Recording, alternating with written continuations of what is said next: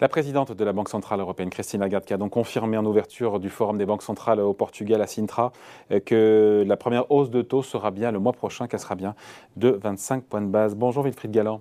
Ça va Bonjour David. Merci d'être là. Directeur stratégiste chez Montpensier. Euh, on peut dire qu'elle a coupé court, Christine Lagarde, aux rumeurs euh, qui disaient qu'elle pourrait monter de 50 points de base ses taux d'intérêt en juillet. Ça sera 25 points de base. Mais elle a laissé quand même la porte ouverte euh, pour la suite des opérations euh, avec des tours de vis qui pourraient être plus durs que prévu, 50, 75, 75 points de base, pourquoi pas oui, ce qui, a, ce qui, a, beaucoup marqué le discours de, de, Christine Lagarde hier à Sintra, qui était très attendu, c'est cette tonalité qui, sous des dehors effectivement euh, d'équilibre, c'est-à-dire dire ne vous inquiétez pas, je vais bien commencer par 25 points de base, contrairement à ce que me demande par exemple plusieurs banquiers centraux de, de l'Est de l'Europe et des pays baltes.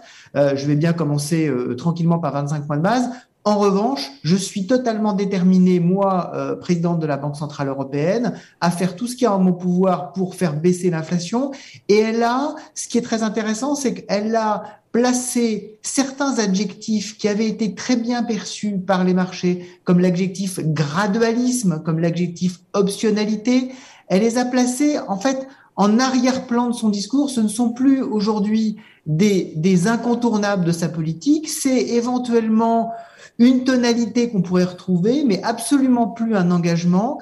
Et donc, elle nous dit, comme l'inflation est en train, je cite ces termes, à la fois de s'intensifier et de s'étendre euh, dans la zone euro, je suis prêt à utiliser tous les moyens qui sont euh, en mon pouvoir. Donc, euh, n'attendez pas de moi une quelconque main qui tremble.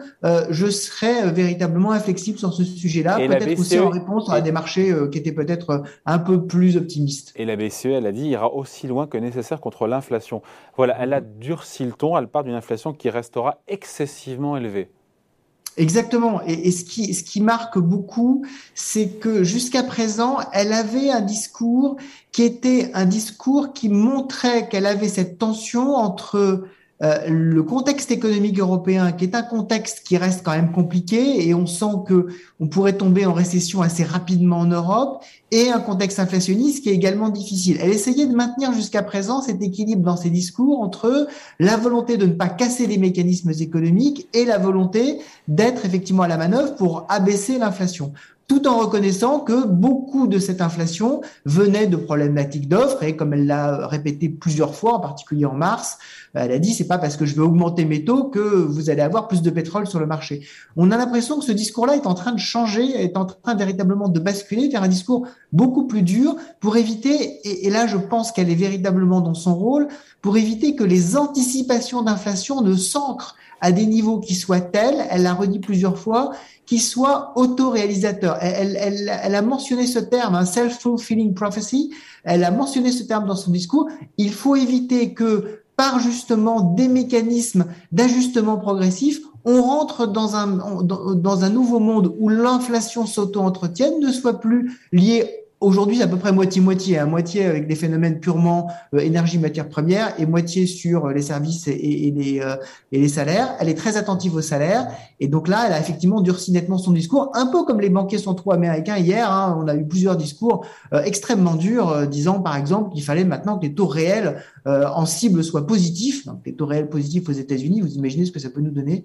donc on a vraiment, je pense, des deux côtés de l'Atlantique, des banquiers centraux qui nous disent L'important, c'est l'inflation. La croissance, on verra plus tard. Espérons qu'ils n'auront pas un réveil trop difficile. Ouais. Sachant qu'il y a plusieurs combats à mener, notamment pour, euh, pour la BCE. Il y a effectivement terrassé, enrayé cette, euh, cette, euh, cette inflation. Et en même temps, combattre, elle l'a rappelé, la fragmentation, parce qu'il y a ce risque-là de la zone euro avec un écart de coût de financement entre, entre les pays de la zone qui pourrait s'écarter. Est-ce qu'elle a dévoilé un peu plus son, son, arsenal. On sait qu'a priori, c'est plutôt le 21 juillet qu'on en saura vraiment plus sur les armes dont disposera la, BCE. Oui, elle a été, euh, je pense volontairement, enfin j'espère pour elle, euh, très elliptique hein, sur, euh, sur, sur ce sur ce, cet outil. Ce qu'elle a mentionné, parce que on voit très bien que dans, dans l'outil anti-fragmentation, c'est un outil en fait, appelons les choses par leur nom, pour abaisser les taux d'intérêt des pays les plus fragiles de la zone euro, l'Italie, peut-être la France, l'Espagne. Et donc le danger, c'est effectivement de se présenter comme étant une espèce de garantie euh, tous azimuts en disant euh, je, vous donne une espèce d'aléa moral. Si vous euh, faites n'importe quoi avec vos finances publiques, je serai toujours là pour de toute façon garantir qu'il n'y aura pas de problème et que l'intégrité de la zone euro sera garantie. Elle doit se prémunir de ça, donc elle nous dit l'outil sans, sans, le sans, sans, être très clair, hein, mais l'outil que je suis en train de concevoir est un outil qui va empêcher la fragmentation de la zone euro. Tout en maintenant la pression, tout en maintenant la pression tout en maintenant la pression et en faisant en sorte qu'on reste quand même dans cette espèce de d'organisme un peu euh, éthique que, que voulaient que voulaient les les, les, euh, les Allemands à l'origine.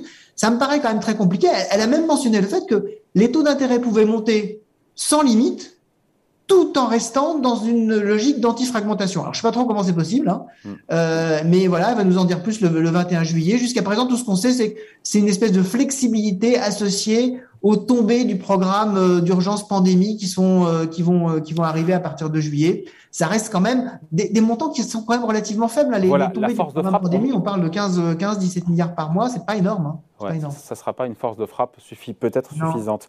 Après, c'est vrai que remonter ces taux tout en parallèle, en, réactivant un programme de rachat d'actifs, on se dit qu'il y a un côté, j'appuie sur le frein et l'accélérateur en même temps.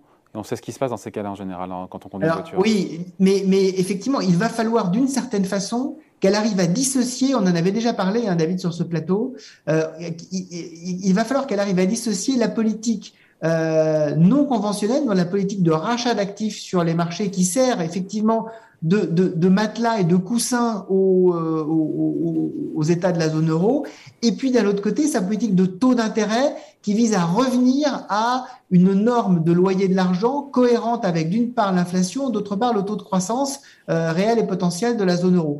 Et donc de plus en plus, on va sans doute avoir une, dissociation entre ces deux éléments-là. Effectivement, quand on appuie euh, frein, frein accélérateur en même temps, on risque le tête à queue. C'est pour ça probablement qu'elle est extrêmement prudente dans sa description précise. Une fois qu'elle aura lâché la description précise, le danger, c'est que les marchés testent. Le, les marchés, en fait, sont toujours à la recherche des, des, de, de, limites à tester lorsque des, des, opérateurs comme les banques centrales euh, lancent quelque chose de nouveau. Est-ce que ça va véritablement marcher ou pas? Jusqu'à présent, ils sont quand même très calmes, je trouve, euh, du point de vue justement de, de, de l'écart de taux. Hein. On est, euh, euh, on n'a jamais franchi véritablement cette, cette, limite de 250 points de base entre l'Italie et, l'Allemagne. Hein. On, l'a tangenté à un moment donné, on l'a pas franchi. Donc on verra un petit peu comment ça va, comment ça va se, se, se dérouler. Mais c'est sûr que pour la BCE, ça va être un test, euh, le 21 juillet, ça va véritablement un test très important pour sa crédibilité.